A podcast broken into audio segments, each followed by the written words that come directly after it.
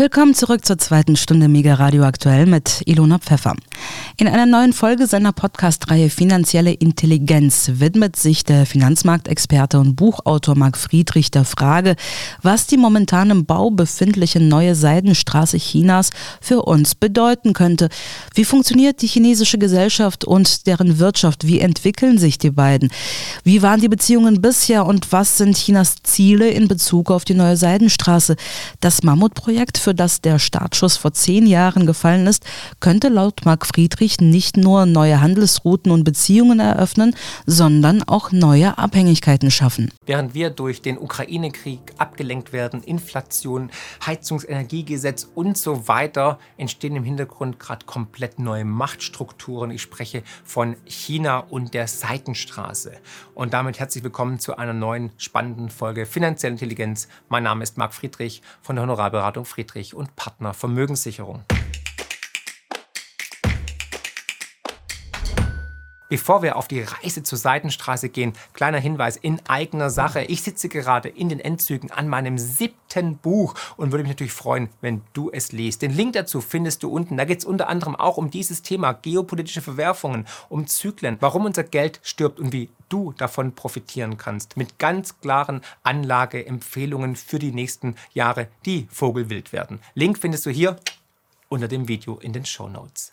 Merci. Ja, seit anderthalb Jahren dreht sich in der Tagespolitik so ziemlich alles eigentlich nur noch um Russland und um den Krieg in der Ukraine. Dabei entstehen die wirklich großen Veränderungen und damit auch die Herausforderungen in Ostasien, genauer gesagt in China natürlich. Die bereiten sich gerade darauf vor, die Welt komplett zu unterjochen. Und China ist mittlerweile die zweitgrößte Volkswirtschaft der Welt. Und verschiedene Projektionen gehen davon aus, dass das Land noch in diesem Jahrzehnt zu Nummer 1 aufsteigen wird. Ja, du hörst richtig. Und nicht nur das, China präsentiert sich und der Welt auch ein neues, anderes Geschäftsmodell. Nicht die Freiheit des Einzelnen, die leider auch bei uns immer mehr unter Beschuss geraten ist, steht im Vordergrund, sondern das Kollektiv, das große Ganze und die Macht einer ja, strukturierten Kaderpartei. Lange haben wir gerade in Deutschland das alles ignoriert, weil man hat ja gute Geschäfte gemacht. Die deutsche Industrie ging Joint Ventures mit China ein, baute dort Fabriken und gab den Chinesen das Wichtigste, was ein rohstoffarmes Land so wie Deutschland hat, nämlich die Technologie, das Brain. Also Brain Drain war im vollen Gange. Wandel durch Handel nannten wir das und hatten Hoffnung, dass ja China dann auch mehr sich der westlichen Welt annähert. Und so wollte man durch die wirtschaftliche Zusammenarbeit auch die Kommunistische Partei Chinas dazu bereden, ein bisschen Macht abzugeben und freiheitlicher und demokratischer zu werden. Pustekuchen, wie wir jetzt alle wissen.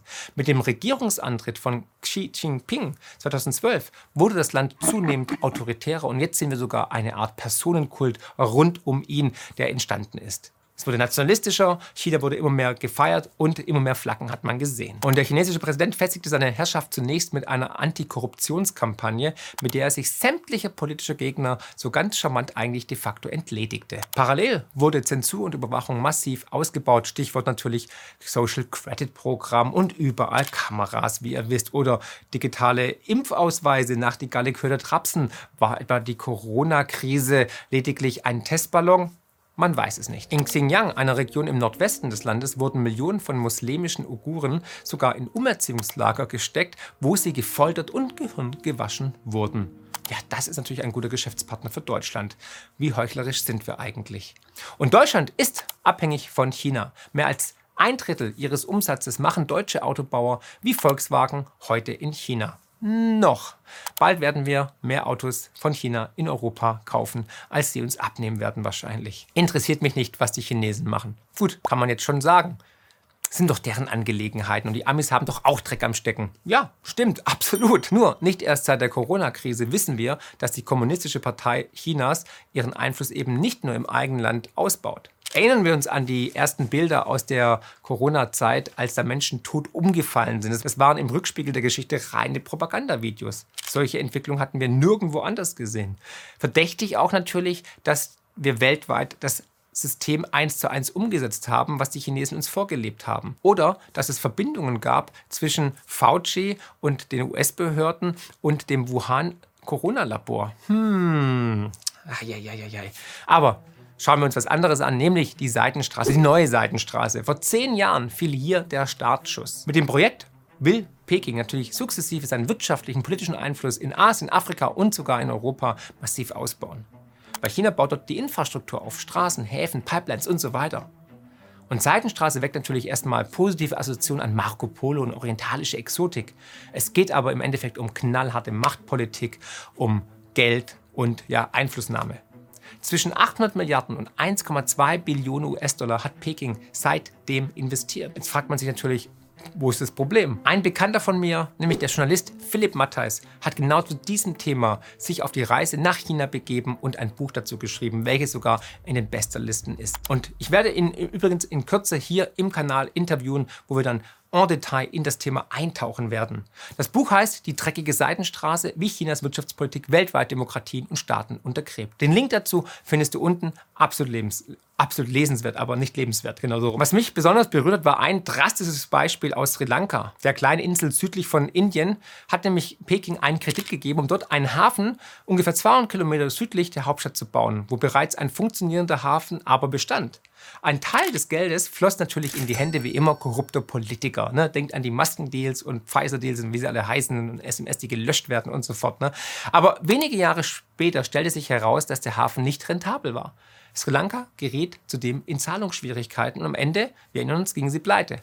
Und man einigte sich dann darauf, dass Peking diesen Hafen einfach für 99 Jahre pachtete. Ja, und das weckt jetzt bei manchen Geschichtsinteressierten wahrscheinlich etwas in Erinnerung. Hier wird es klingeln, nämlich die Briten haben doch auch nach dem Opiumkrieg im 19. Jahrhundert einen Hafen für 99 Jahre gepachtet, genau nämlich Hongkong auf dem chinesischen Festland. Fairerweise muss man jetzt natürlich sagen, nicht überall lief es so drastisch und dramatisch wie in Sri Lanka ab. Aber in vielen Ländern des globalen Südens, wo China kräftig investiert hat, wurde jetzt kein Staatseigentum konfisziert. Noch nicht. Ja, wer weiß, was jetzt noch kommt kommt. Aber aktuell sind rund zwei Dutzend von ihnen in Zahlungsschwierigkeiten und damit indirekt oder direkt auch abhängig von China. Und vielleicht wird dann auch so ein Deal stattfinden, dass man sagt, okay, wisst ihr was, überschreibt es uns oder wir pachten es oder wir kaufen es gleich ganz auf.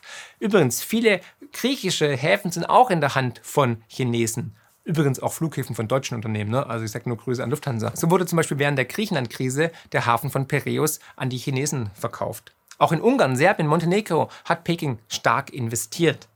Und zuletzt auch in Deutschland. Ja, wir sind das nächste Land, das auf dem absteigenden Ast ist und da kann man wahrscheinlich auch bald günstig irgendwelche wichtigen Assets und Infrastrukturprojekte einfach pachten oder übernehmen. Was die wenigsten wissen zum Beispiel, so fährt zum Beispiel ein Zug aus dem chinesischen Zhongping ins deutsche Duisburg. Ja, und zwar direktamente. Die Frachtraten sind hier zwar wesentlich teurer als via Containerschiff, aber als sich während des Lockdowns die Schiffe von vor Shanghai stauten, wichen doch einige Unternehmen auf den Landweg aus. Und apropos Lockdown, auf der neuen Seitenstraße werden eben nicht nur Waren transportiert, es geht auch um eine digitale Infrastruktur. Hier muss ich kurz auf mein vor kurzem erscheinendes TikTok-Video verweisen, unbedingt anschauen und dann TikTok sofort löschen bei dir, bei deinen Freunden, bei deiner Freundin, bei deinem Freund, bei deinen Kindern. China ist eben nicht mehr der schlafende Riese, der das Land vor 30 Jahren noch war, sondern ist zum wichtigsten Kontrahenten der USA aufgestiegen und möchte auf Platz 1.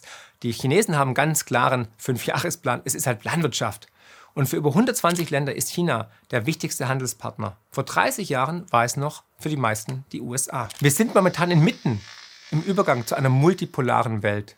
Und das ist schon längst geschehen. Wir leben gerade in extrem spannenden Zeiten voller Verwerfungen. Der Übergang zu einer multipolaren Welt ist so schon längst geschehen. Nicht mehr die USA ist die alleinige Nummer eins, die Weltpolizei, sondern es kommen weitere Staaten hoch. Wir sehen die BRIC-Staaten, die, ähm, die darüber reden, ob sie den Dollar ablösen können, AD zum Petrodollar und so weiter. Also wir sehen da ganz starke Entwicklungen, dass wir jetzt in einer komplett neuen Zeitrechnung leben. Und wir müssen uns irgendwie gemeinsam überlegen, wie wir mit einem autoritären Kollass wie China, der nach wie vor von einer opaken Katerpartei regiert wird, umgehen wollen. Und denkt daran, wie ich schon erwähnt hatte, während Corona hatte man das Gefühl, die Welt würde China ähnlicher werden, mit den Lockdowns zum Beispiel, weil Lockdowns waren vor der Ausgangssperre in Wuhan eigentlich nicht Mittel der Pandemiebekämpfung der WHO. Und dann hat die WHO eins zu eins übernommen. Ne? Mehr wie China werden, hm, das kann nicht die Lösung sein. Schreibt mir mal in die Kommentare, was ihr denkt. Müssen wir uns umso mehr auf westliche Werte wie Freiheit des Individuums äh, bekennen und zurückbesinnen? Oder ist es am Ende sogar schon zu spät und wir sind alle komplett blemblem und dumm durch die billigen chinesischen Produkte und durch TikTok? Oder sollten wir jetzt anfangen, alle sofort Chinesisch zu lernen?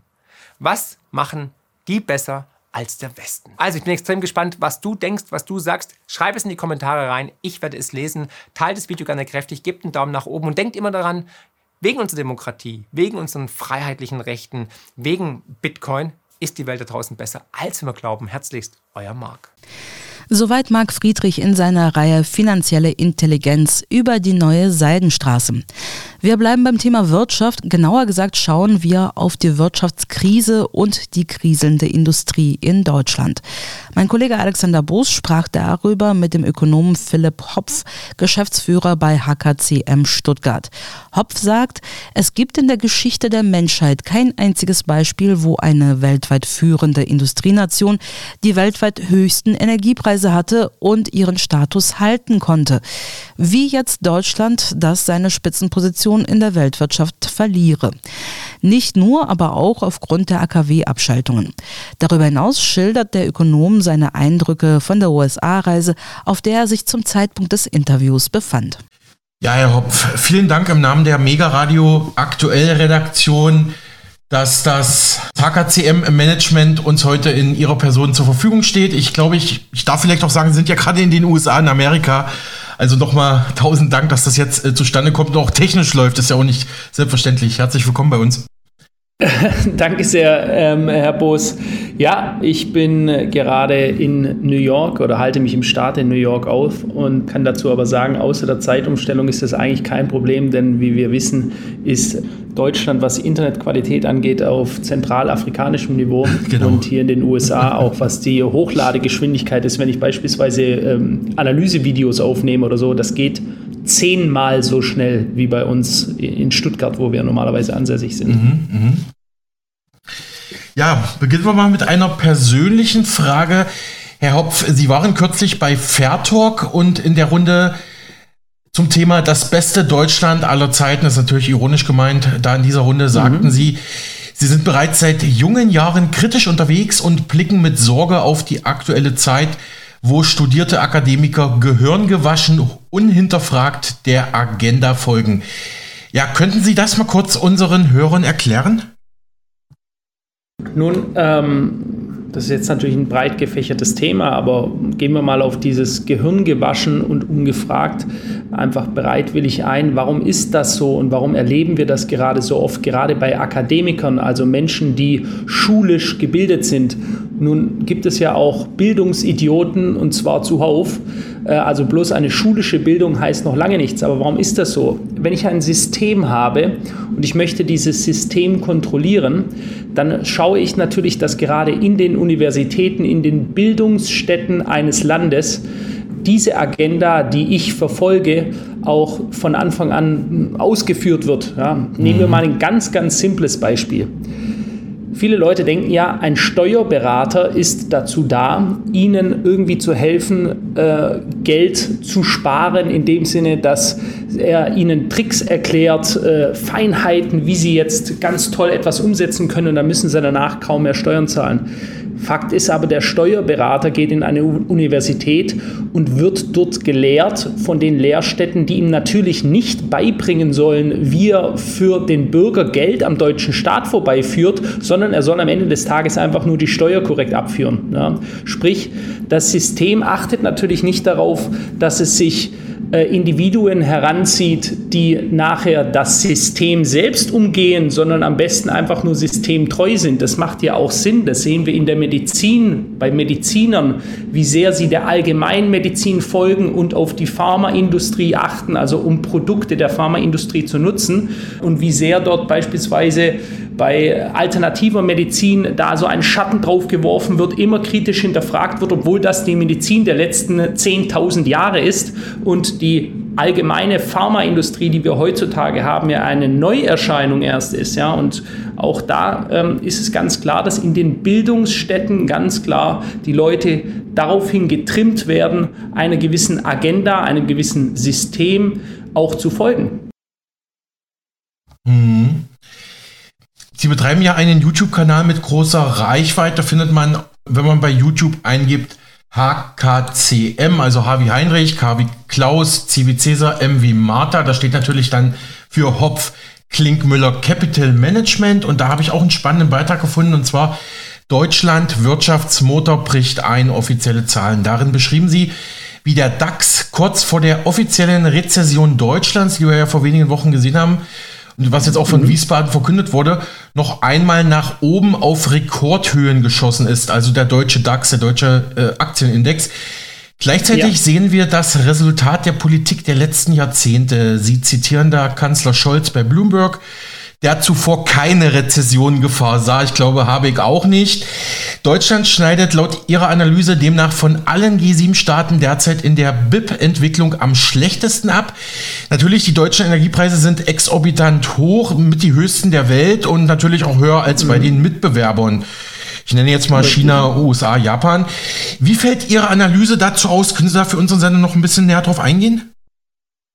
Nun grundsätzlich einmal äh, eine Feststellung dazu, ähm, weil es da auch unterschiedliche Meinungen gibt, äh, ob so etwas tragbar wäre, diese Energiekosten für eine Industrienation. Hm, da muss man sich einfach nur mal mit der Geschichte befassen. Es gibt in der Menschheitsgeschichte keinen einzigen Fall, in dem eine Industrienation eine Industrienation geblieben ist, während sie gleichzeitig die höchsten Energiekosten der Welt gehabt hat. Und das haben wir de facto. Ja, ähm, ja das ist einfach mal eine Feststellung, die man auch hier mal hinstellen sollte, um die Basis zu bilden, über was wir hier reden, weil da gibt es ja immer unterschiedliche Meinungen, die sagen, nee, so schlimm wäre es doch gar nicht. Nun, also wir würden hier als allererste Instanz weltweit die Geschichte umdrehen und sagen, nee, dieses Mal schaffen wir es. Wir sind in der Schwerindustrie tätig. Das ist ja, Deutschland ist ja Old Economy, nicht New Economy. Ja, also wir mhm. haben Maschinen, wir haben einen immens hohen Energiebedarf. Also bräuchten wir, das ist ein No-Brainer, da muss ich nicht drüber nachdenken, da muss ich auch nichts wissen. Wir bräuchten mit die günstigste Energie, um diese Schwerindustrie, die wir haben, weiterhin halten zu können. Jetzt haben wir nicht die günstigste, auch nicht irgendwo die mittlere. Wir sind auch nicht im teuren Bereich, sondern wir sind im Abstand mit, die, wir haben mit Abstand die höchsten Energiekosten weltweit. Und äh, ja, da ist eigentlich alles schon gesagt, was die Thematik angeht. Wenn wir uns jetzt um da vielleicht auch noch einzugehen, wir sind ja Chart-Analytiker, das ist mein Kerngeschäft. Die HKCM analysiert über 160 unterschiedlichste Märkte mhm. im Bereich Rohstoffe, Aktien, Kryptos und so weiter. Alles, was die Finanzmärkte an, äh, an Charts haben, analysieren wir. Ja, und warum ist das so gekommen? Auch hier nicht verwechseln. Leute gehen immer davon aus, dass ein fundamentales Ereignis, also fundamentale Daten, direkten Einfluss auf den Marktverlauf haben. Das sehen wir nicht so. Wir gehen davon aus, dass Aha. Märkte grundsätzlich zyklischer Natur sind, mhm. also Zyklen folgen, die unabhängig von der fundamentalen Lage aktuell ist. Natürlich kann die fundamentale und wird die fundamentale Lage irgendwann den Markt auch einholen, aber was wir hier gerade sehen, ist es eben die Erwartung der Marktteilnehmer, eigentlich müsste ja alles fallen, das hat man uns doch gesagt, 2023 kommt der große Crash, hat man uns gesagt, ja, und äh, wir erleben hier ein neues Allzeithoch im DAX und wir gehen ja davon aus, dass wir auch im Anschluss nochmal ein weiteres Allzeithoch sehen, bevor wir hier zu einer größeren Korrektur ansetzen. Hm, hm. Ganz kurze Nachfrage zu den Wirtschaftszyklen. Spielen da auch noch die Kondratjew-Wellen eine Rolle oder ist dieses Modell mittlerweile überholt? Also das, ich würde nicht sagen, dass das überholt ist. Es gibt einfach unterschiedliche Betrachtungsweisen eines Marktes. Ja. Es gibt unterschiedliche Analysemethodiken. Wir sollten das vielleicht als Instrumente betrachten. Also unterschiedliche Instrumente, wie ich beispielsweise einen Nagel in die Wand reinhauen kann. Ja. Ähm, und wir nutzen eben die sogenannten Elliott-Wellen von Ralph Nelson Elliott. Mhm. Daher ist die ganze Theorie der Marktanalyse begründet.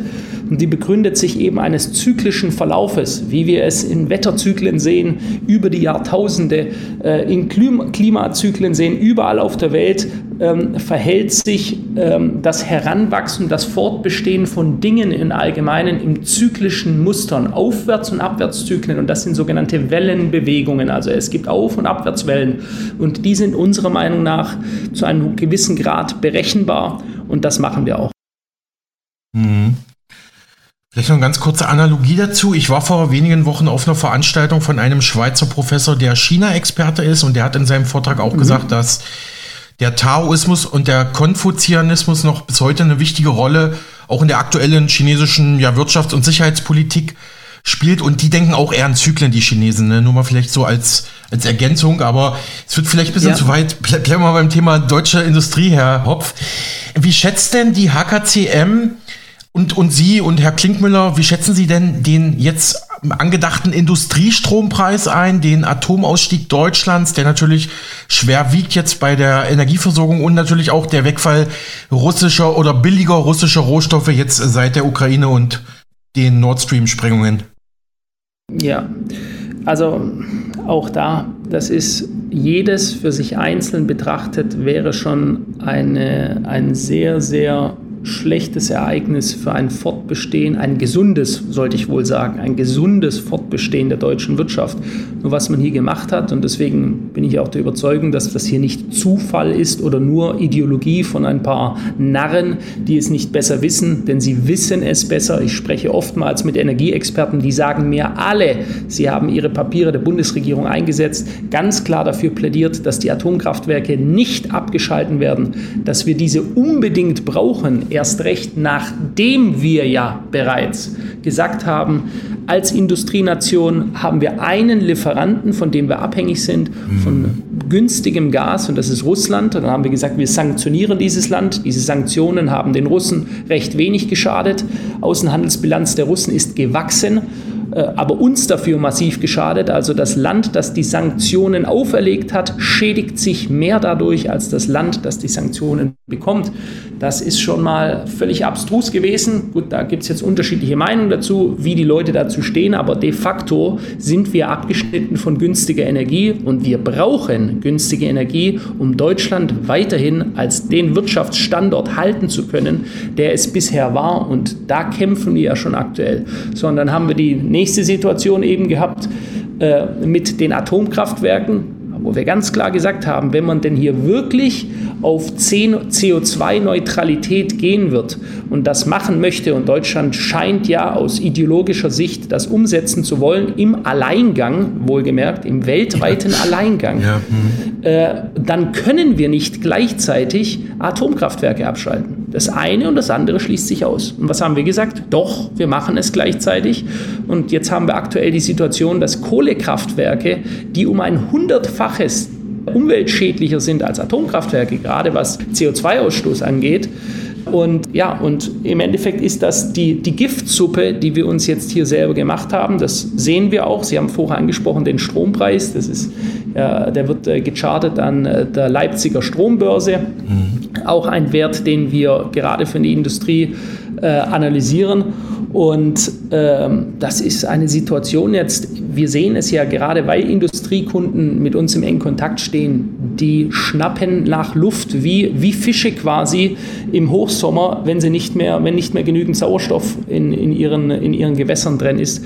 Die schnappen nur noch nach Luft, haben noch gigantische, äh, haben jetzt schon gigantische Belastungen. Und was Sie hier sehen werden, ist der Mittelstand, der dann wegbricht, der wird einfach pleite gehen und die großen Unternehmen, nehmen wir mal beispielsweise die BASF, also das Ludwigshafener Chemieriese BASF, ähm, die verlagern einfach ihre Lagerstätten in Ländern, wo sie sich nicht darum scheren, um einen deutschen Alleingang. Äh, und das ist beispielsweise China. Mhm.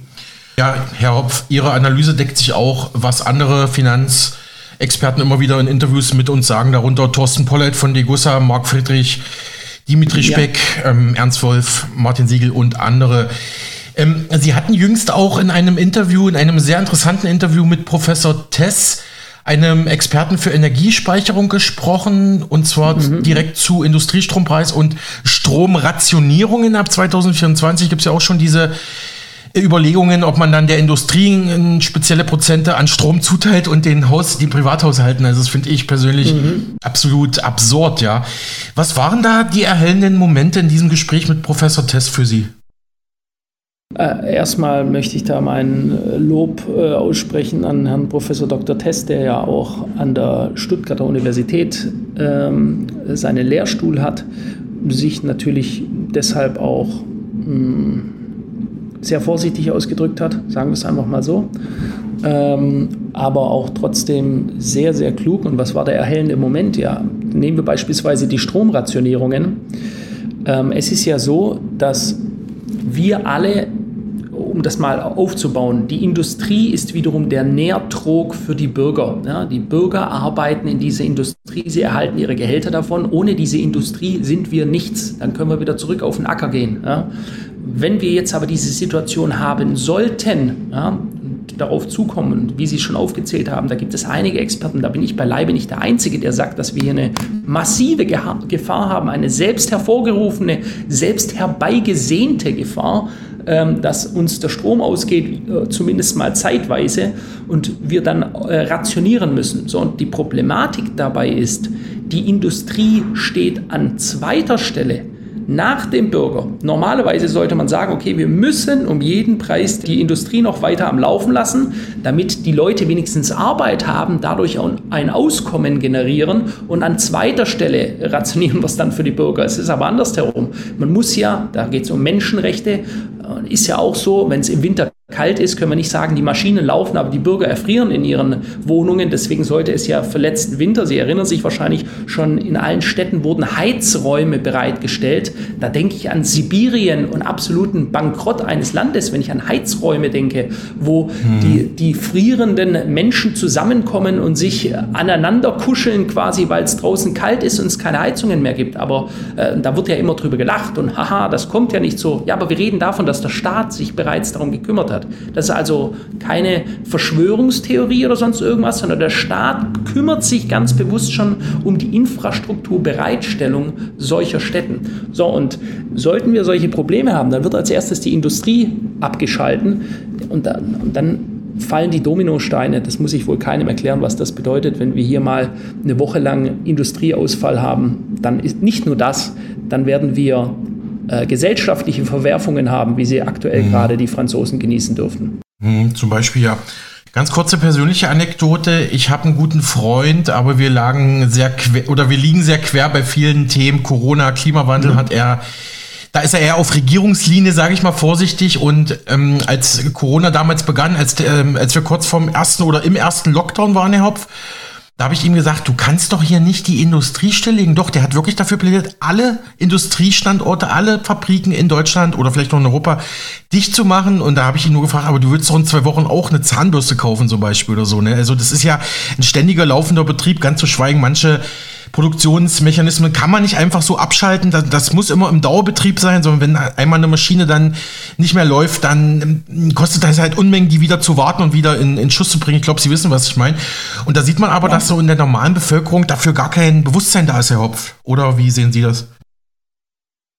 Also schauen Sie mal, Wann brach die französische Revolution aus? Erst als die, als die Leute nichts mehr zu fressen hatten auf den Tellern. Ja? Als, äh, wenn Sie sich da vielleicht geschichtlich noch erinnern, als die Ratten, die auf der Straße gefangen wurden, angeboten wurden als, als Fastfood-Stätten, als Imbiss. Ja?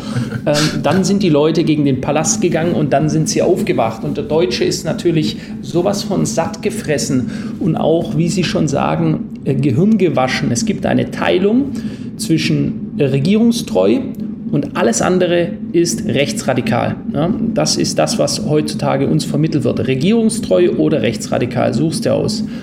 Und äh, da, da eben viele Leute äh, ihnen auch ein Bild vermittelt wurde mit diesen Begriffen, äh, sind sie eben lieber regierungstreu und, und folgen der Hoffnung, die meinen es ja nur gut mit uns ja, so als ob es der Staat jemals auch nur in einem einzigen Beispiel gut mit uns gemeint hat, aber das soll dann jeder für sich selbst äh, entscheiden. Vielleicht mal eine kleine Anekdote hier über den großen Teich nach Amerika, denn da konnten wir sehr gut sehen, wie sich das Ganze ausgespielt hat.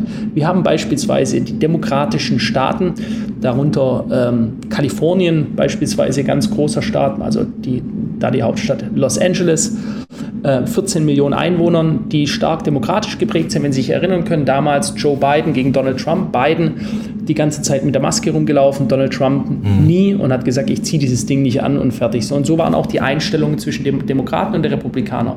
So äh, in den demokratischen Staaten, im Staat New York, wo New York City, also Manhattan auch ist, ist genau das gleiche gewesen. Dort hat man knapp äh, eineinhalb Jahre lang alle Geschäfte dicht gemacht. Nicht unbedingt die gesamte Industrie mhm. im Sinne von Industriestätten, ja, also Dinge, die überlebenswichtig waren, aber Einzelhandel und so dicht.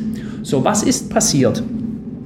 wir haben dieses eine Beispiel, Kalifornien und New York, ehemals mit die reichsten, prosperierendsten Städte, die sind ein Schatten ihrer selbst. Ich war ja jetzt erst letzte mhm. Woche in New York City. Ja. Es ist unglaublich teuer geworden. Also ich rede so wie in Monaco in Südfrankreich. Das ist, wenn Sie in einen Café, ich mache keine Scherze jetzt, also ja. wir sprechen von einer Cola 15 Dollar, gleich 15 mhm. Euro, mhm. irgendwo zum äh, Bestellen. Ein Mittagessen 35 Dollar in einem ganz normalen Imbiss. So, und Sie haben gigantischen Anwachs von Drogenkriminalität und zwar nicht unbedingt Heroin oder Kokain, sondern direkt die Drogen, die von der Pharmaindustrie rausgegeben werden, also Antidepressiva oder Xanax, also äh, äh, die Medikamente, die über den illegalen Weg äh, nach außen von der Pharmaindustrie kommen und dann haben sie ganz viele Leute, die da höchst abhängig sind. Fentanyl beispielsweise, ein Stoff, der hundertmal so gefährlich ist wie, wie Heroin und auch sehr viele tote Menschen hier verursacht. In zwei US-Staaten ist der Notstand ausgerufen worden. Sie haben also diese eine Richtung, die die abgeschalten haben, massiven Schaden dadurch erlitten haben, dass sie gedacht haben, oh Gott, die Todesseuche bricht über uns herein, wir werden alle sterben. Also die Leute sind mit dreifachen Masken, habe ich jetzt auch in New York wieder gesehen, Menschen, die mit drei Masken übereinander, also für die ist immer noch äh, Pandemie angesagt in ihren Köpfen. So, und jetzt das mhm. Gegenbeispiel, Herr Boos, Gegenbeispiel war, die Woche davor war ich in Dallas, Dallas, Texas. Texas ist ein tiefroter Staat. Rot heißt republikanisch. Das sind absolute Pro-Trump-Leute. Die haben sich gesagt, aha, interessant, Maske tragen wollen wir nicht. Wir warten mal ab, was passiert. Und dann haben die anderen gesagt, ihr werdet alle sterben. Ihr werdet schon sehen, bei euch wird die Seuche ausbrechen. Nun, was ist groß passiert? Hm. Ja, gar nichts eigentlich. Ja. Genau, so, ja. Und die Geschäfte waren die ganze Zeit offen. Maske tragen. Mein Bruder lebt in Dallas seit drei Tagen. Maske tragen gab es genau für einen Monat. Dann haben sie aufgehört und dann wurde von Frank Abbott, das ist der äh, Senator von Texas, ein Gesetz erlassen, dass wenn ein Beamter sie überhaupt nur anspricht, ob sie einen Impfausweis haben oder nicht, muss er bis zu 5000 Dollar Strafe zahlen. Warum ist das so? Weil es die Privatsphäre eines jeden Menschen ist, selbst darüber zu entscheiden, was er macht. Ich weiß, das sind Konzepte, die sind für die meisten Deutschen völlig unverständlich. Mhm. Eine eigene Meinung, äh, eigene Entscheidungsgewalt, wo gibt es denn das? Ja, dort gibt es das in Texas. Ja, die sind extrem liberal. Also gerade, um es auch mal deutlich zu sagen, die Rechten sind dort sehr, sehr liberal, was die persönliche Freiheit des Menschen angeht, über sein eigenes Leben und über sein eigenes Schicksal zu entscheiden. Und was ist jetzt passiert? Äh, ganz Amerika hat eine Völkerwanderung hingelegt. In Dallas explodieren die Häuserpreise. Mein Bruder sagt, das ist mhm. absoluter Wahnsinn. Während die in Gesamtamerika die, die Preise, wie hier auch in Europa, in Deutschland, die Immobilienpreise gefallen sind, sind sie in, in, in äh, Dallas in den letzten zwei Jahren um durchschnittlich 20 Prozent pro Jahr gestiegen. So, und die ganze Industrie wandert dorthin. Warum? Weil denen geht es gut. Die haben sich nicht darum geschert. Die haben quasi einen ähnlichen We äh, Weg wie Schweden gewählt. Und äh, das, ist nach, das sind nachher die Auswirkungen zwischen alles dicht machen aufgrund einer Sorge oder weiterlaufen lassen. Und ich sage auch mal, das ist ja auch ein anderes positives Bild mit Überzeugung positiv nach vorne gehen. Es geht immer weiter. Wir lassen uns dadurch nicht verängstigen. Ja? Und wenn es so kommt, dann ist es halt so. Ja? Aber wir marschieren weiter. Wir lassen die Industrie laufen. Wir schalten sie nicht einfach ab. Und, und ja, Industrieabschaltung, egal in welchem Beispiel, äh, schafft immer nur Armut und Elend. Mhm.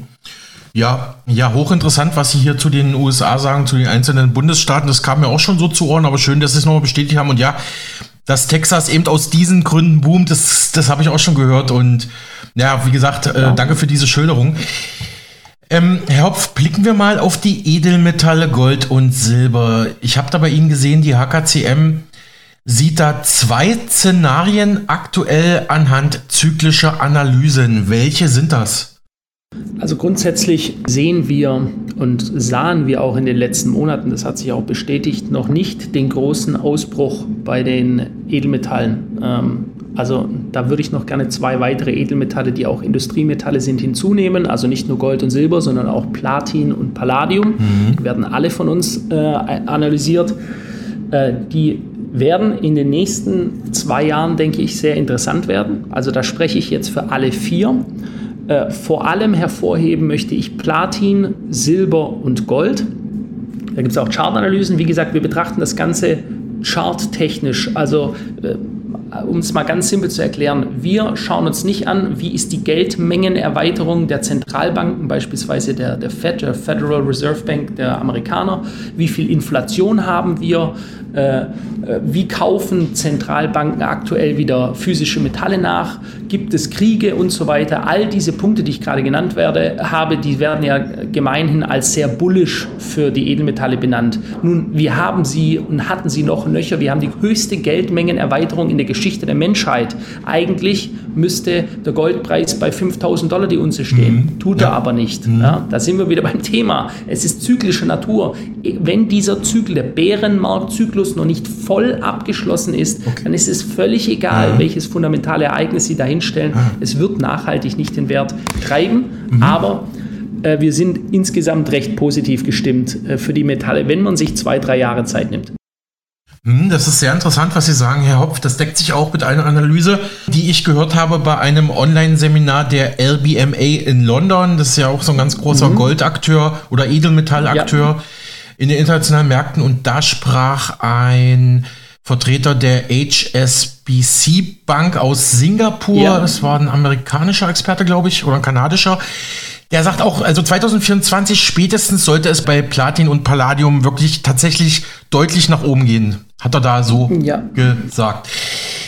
Herr Hopf, andererseits kritisieren Sie andere Experten oder sogenannte Experten, weil diese immer wieder unrealistische Mondpreise für die Edelmetalle prognostizieren.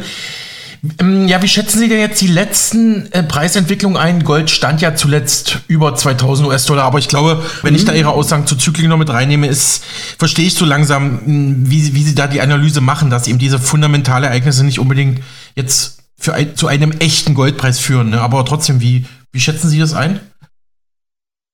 Also schauen Sie grundsätzlich mal zu dem Thema Kritik. Ich versuche mich eigentlich immer zurückzuhalten. Ich bin keiner, der okay. Kollegen-Bashing betreibt mhm. oder so, aber äh, ich spreche halt auch die inneren Zusammenhänge der Märkte an. Und hier muss man einfach sagen, wenn man wenn Sie sich einen Experten anhören, egal wer, wer das jetzt hier auch gerade bei Ihnen in der Sendung hört, schauen Sie sich bitte immer an, welchen Hintergrund hat diese Person. Und oftmals sind es eben Vertreter von Scheideanstalten, also Degussa oder Hereus oder haben sonstige Absichten, die, äh, indem sie ähm, keine neutrale Meinung haben. Und das beispielsweise, ich habe viele Jahre früher, vor über einem Jahrzehnt, für Goldseiten geschrieben. Ja, tolle Seite, da gehen Grüße raus, ja. alles gut, aber. Da haben natürlich immer Vertreter einer Interessengemeinschaft gesprochen. Und wenn ich daran interessiert bin, dass möglichst viel Gold oder Silber gekauft wird, weil ich selber auf der Verkäuferseite stehe, dann habe ich natürlich eine Agenda. Und das ist, möglichst ein Umfeld zu schaffen, in dem der Zuhörer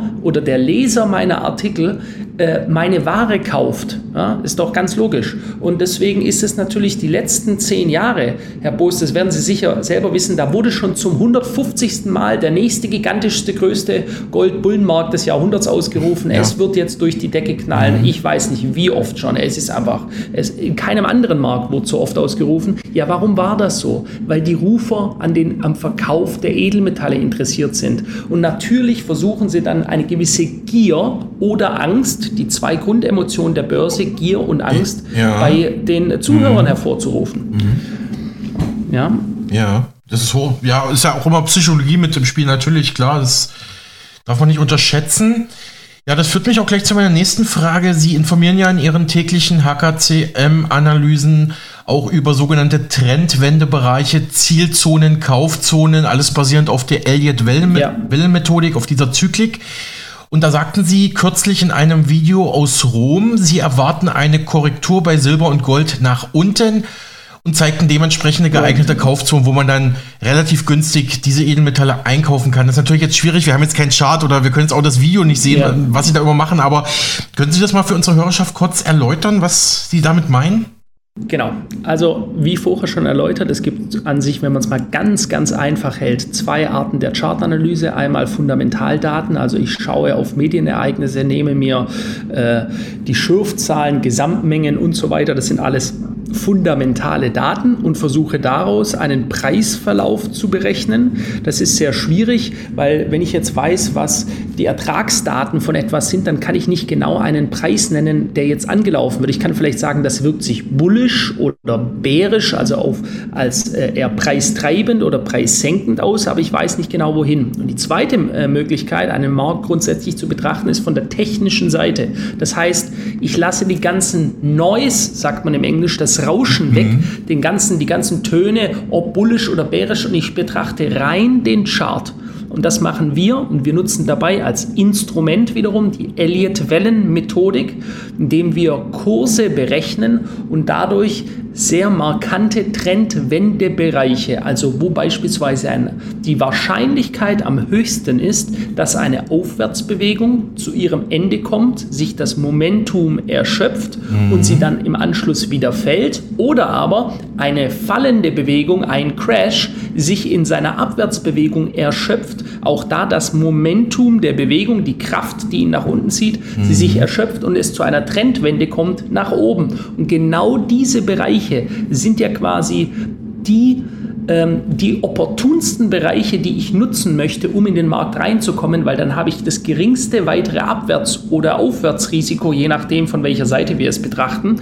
Wenn beispielsweise wir an einer Trendwende sind nach oben, das wäre dann eine Long-Zielzone auf steigende Kurse, äh, dann habe ich nur noch wenig Abwärtsrisiko und dann kann ich mich, das ist jetzt für Investoren recht gut positionieren, was einen Einstieg angeht und beispielsweise einen Stop. Ich kann also gute Möglichkeiten finden, in einen Markt reinzukommen. Und das ist es mal simpel erklärt, was wir machen und was wir versuchen mit unserer Analysemethodik herauszufiltern, die besten Trendwendezonen im Markt, um dann im Anschluss selbst investiert zu werden. Hm. Daran anschließend, Herr Hopf, haben Sie, haben Sie aktuell äh, konkrete Tipps für Gold, Silber, Platin, Palladium, Interessenten, also die jetzt reingehen wollen oder die vielleicht schon diese Edelmetalle in ihrem Portfolio halten?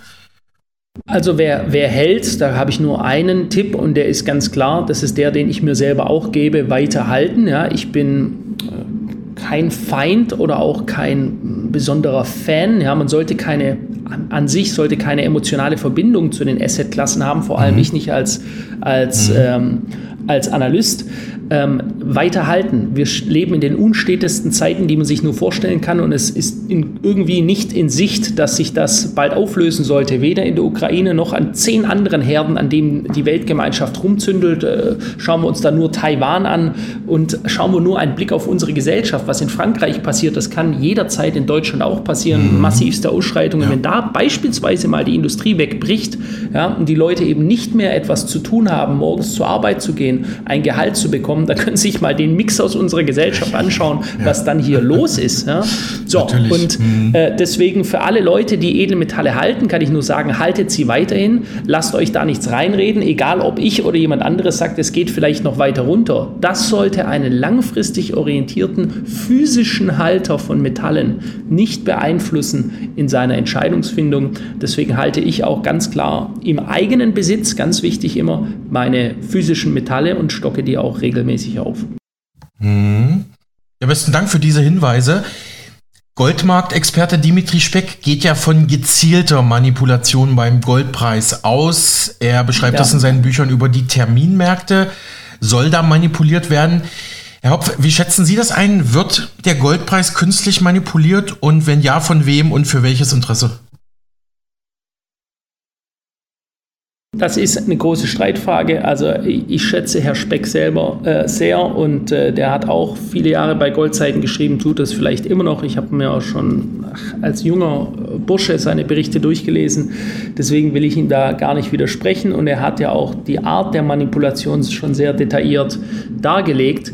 Ich meine, dass der Silbermarkt stärker manipuliert wird als der Goldmarkt. Ja, der Silbermarkt ist ja auch stark industrieabhängig. Gold hat jetzt nicht so einen hohen industriellen Wert, ist mehr ein Schmuckmetall ähm, oder ein Wertaufbewahrungsmetall.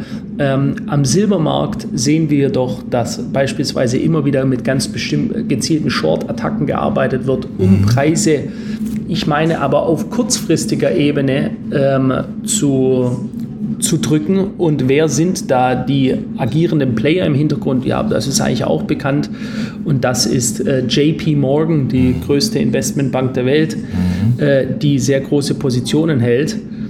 Und ähm, ja, und das ist der, der Player der da mhm. wahrscheinlich, das, äh, der wahrscheinlich hier, oder was heißt wahrscheinlich, ich drücke mich jetzt selber sehr diplomatisch aus, der hier ganz bewusst immer wieder äh, auf den Preis einwirkt. Ja, sagen wir es, wie es ist. So, und was ist der Hintergrund?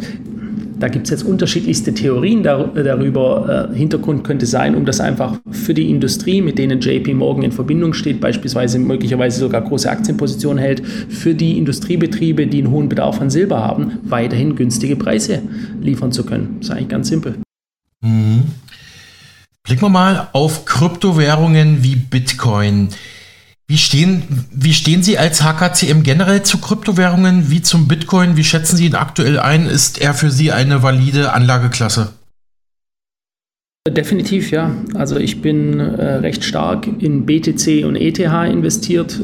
Und äh, ich, ich sehe auch hier immer mehr äh, einen Eintritt des Großkapitals. Larry Fink, CEO ja. von BlackRock, mhm. dem größten Vermögensverwalter der Welt, ja. hat äh, jetzt erst wieder bei CNBC ein Interview gegeben und da gab es einen schönen Zusammenschnitt. Ich habe das heute in meinem äh, Video äh, zum, äh, zur Bitcoin-Analyse, habe ich das heute erst gebracht, sein, seinen Videoausschnitt und die alten Berichte, wo er gesagt hat, Bitcoin ist nur, ist just a money laundering scheme, also ist nur ein Geldwäsche-Tool für Verbrecher so sind die eben früher unterwegs gewesen. Jamie Dimon von JP Morgan genauso hat das, äh, hat seinen eigenen Mitarbeitern gedroht, wenn sie investiert sind in Bitcoin, dann würde sie direkt feuern.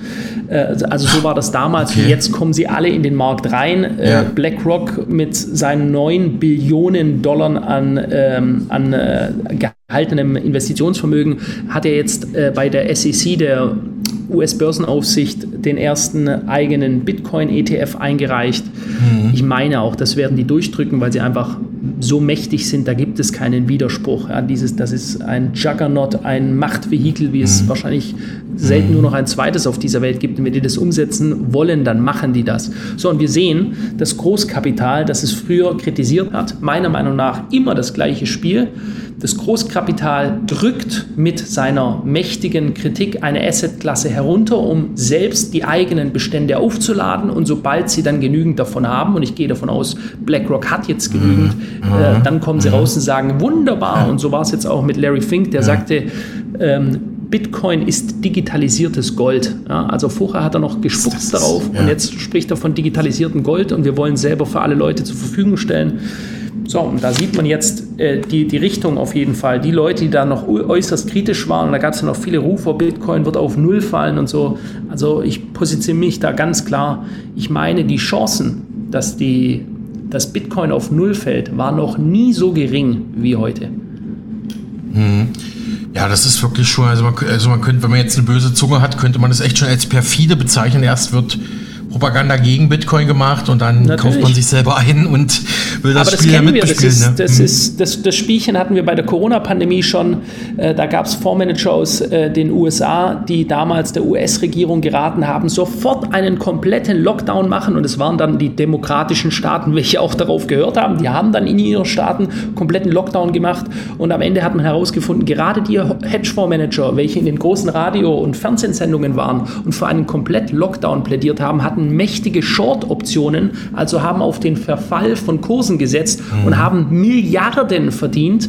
Also auch da das gleiche Spielchen immer wieder. Es wird nach außen etwas kommuniziert, worin man bewusst selbst einen Vorteil hat, wenn sich diese Situation ausspielt. Entweder eine Angstmache bei Bitcoin, damals in der Pandemie, wo es ja auch 15 Millionen Tote, wir werden alle untergehen. So, und dann haben die den Markt geschortet. Wir hatten ja damals dann einen gigantischen kurzen Crash, diese V-förmige Erholung danach. Dann hatten die ihre Short-Position rausgeworfen. Mit ihrem frisch verdienten Kapital sind sie gleich wieder in den Markt reingegangen und dann ist der Markt nach oben explodiert, während die Masse der Bürger immer noch suggeriert wurde, sie erinnern sich damals, es wird noch viel tiefer gehen. Das war erst der Anfang des Crashs.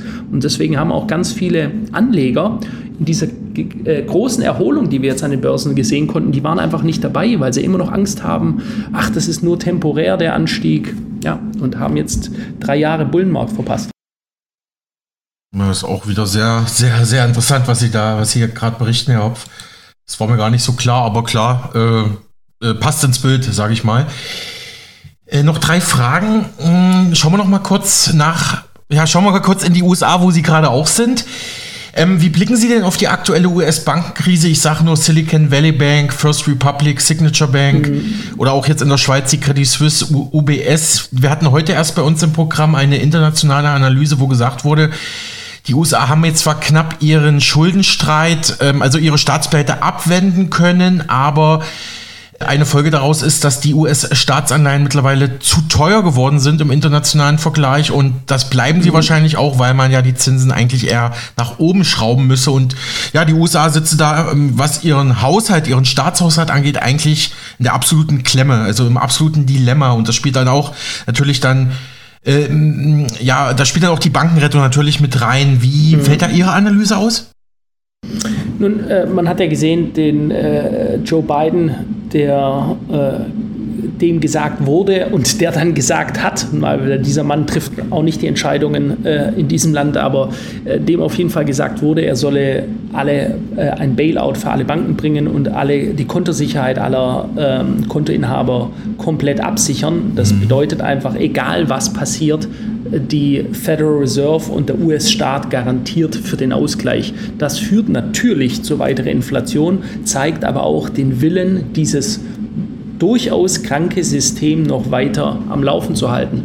Und sicher, das sind ja auch was die ganzen, sage ich jetzt mal, Crash-Propheten, aber eben halt schon seit 15 Jahren täglich neu ausrufen, jetzt kommt der Untergang, jetzt werden wir untergehen. Und dabei haben wir, und das ist Fakt, den längsten Bullenmarkt in der Geschichte der Börse erlebt. Wir stecken in ihm drin, er ist noch nicht vorbei. Ja. Mhm, wir sind ja. immer noch in ihm drin.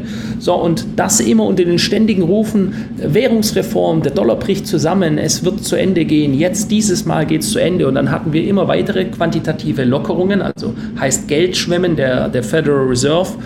Ähm, wie lange das noch weitergeht, weiß ich nicht. Also wir sagen, wenn wir uns das charttechnisch betrachten, dass wir noch bis Quartal 2, Quartal 3 2024 im nächsten Jahr haben. Also wenn wir jetzt äh, uns anschauen, wir haben jetzt Mitte Juli äh, wahrscheinlich noch ein Jahr oder vielleicht sogar noch etwas länger als ein Jahr, wo es richtig aufwärts gehen könnte. Und dann äh, sage ich, äh, besser warm anziehen. Okay. Hm, hm. Ja, danke für diesen Ausblick. Ja, daran anschließend, wie schätzen Sie die Leit wie schätzen Sie die aktuelle Leitzinspolitik der US-Notenbank Fed und der Europäischen Zentralbank EZB ein, auch mit Blick auf Inflation? Mhm. Ganz simpel. Ähm, der Grund, warum die Leitzinsen jetzt so sukzessive und in kurzen Abständen angehoben worden sind, ist, um nachher Material zu haben, um es verfeuern zu können. Ja, wir waren ja quasi bei nahe Null und äh, was musste man jetzt machen erstmal, um der fast schon galoppierenden Inflation, wie wir sie kurzzeitig hatten, Herr zu werden, sukzessive in schnellen Schritten anheben. Ich kann mir vorstellen, wenn es richtig dramatisch werden sollte, irgendwann wir äh, eine heftige Rezession bekommen, ähm, dann hat die Fed eben die Möglichkeit wieder, die, äh, die Schleusen weiter zu öffnen, also dann eine expansive Geldpolitik zu, zu führen wieder und äh, kann dann eben wieder runtergehen. Ja. Das wird dann natürlich in sukzessiver Folge noch viel schnellere Inflation führen. Das könnte dann sogar auch zu einer Hyperinflation führen. Aber äh, das ist Zentralbankern nachher auch, ich will nicht sagen, dass es ihnen egal ist, aber ähm, äh, das ist nachher, wenn es darum geht, dieses System des Kapitalismus, wie wir es heutzutage haben, weiter aufrechtzuerhalten für eine gewisse Zeit noch, dann werden die alle Mittel nutzen, die sie haben. Dann werden sie, denke ich, auch in Zukunft, wir werden sehen, dass wir von den Zinssätzen auch wieder äh, stark runtergehen. Hm. Erlauben Sie mir noch eine Abschlussfrage zu China. Ähm, wir haben ja in den letzten Wochen immer wieder Videos gesehen von riesigen Autofriedhöfen, also riesigen Parkplätzen, wo E-Autos stehen, die teilweise schon angemeldet sind, aber nicht verkauft werden. Also im Prinzip rotten die da so vor sich hin. Das hat so ein Blogger ähm, jetzt sozusagen mhm. öffentlich gemacht. Und meine Frage wäre dazu, erstmal, wie schätzen Sie das grundsätzlich ein? Was bedeutet das für die Werte chinesischer Auto- und E-Auto-Hersteller und vielleicht auch für deutsche und europäische China-Investoren, also die in chinesische Werte investiert sind? Also wir sind grundsätzlich recht äh, bullisch eingestellt auf den Hang Seng, da der seine Korrektur die äh, letzten Jahre schon gemacht hatte, während äh, US-Indizes, SP 500, Dow Jones oder US-Technologieindex Nasdaq stark nach oben gestiegen sind mit immer neuen Allzeithochs, hat der chinesische Hang Seng der an, äh, ähm, der, an der Hongkonger Börse gelistet ist, ähm, stark korrigiert und 14-Jahrestief ausgebaut im letzten Jahr. Und deswegen sind wir positiver auf China eingestellt. Was wir jetzt hier gesehen haben, diese Bilder, die scheinen dramatisch zu sein, aber äh, ganz im Ernst, das haben wir schon öfters gesehen, das haben wir in der US, äh, in der, in der US-Hypothekenkrise gesehen, wie in Spanien Teile der Küstenabläufe komplett leer waren. Verbaute Hotelanlagen komplett leer. Ne? Auch das hatte sich mhm. dann auch alles im Anschluss wieder erholt. Und wir sehen, und das muss man ganz klar sagen, die Chinesen als deutlich robuster an als uns. Ja, auch Russland muss man hier ganz klar sagen. Denn diese Leute wissen, wie es ist in Armut und ähm, in, äh, sie müssen robust sein, ja, um, um den Widrigkeiten, die, denen sie begegnen, äh, widerstehen zu können. Und die Chinesen auch. Ja. Die Chinesen kommen aus noch nicht so allzu langer Zeit raus. Da haben die auf den Feldern noch gestanden, auf den Reisfeldern. Da war das Durchschnittseinkommen noch ein Zehntel von dem, was es heute ist. Das heißt, ähm, die chinesische Wirtschaft auch dadurch, dass sie eben totalitär geführt wird, ist viel adaptiver als beispielsweise die europäische oder die amerikanische. Sagt der Stuttgarter Ökonom Philipp Hopf von der HKCM Stuttgart. Ja, und damit ist unsere Sendezeit auch schon wieder rum. Ich hoffe, Ihnen hat die Sendung gefallen, dass Sie morgen wieder einschalten. Tschüss, machen Sie es gut.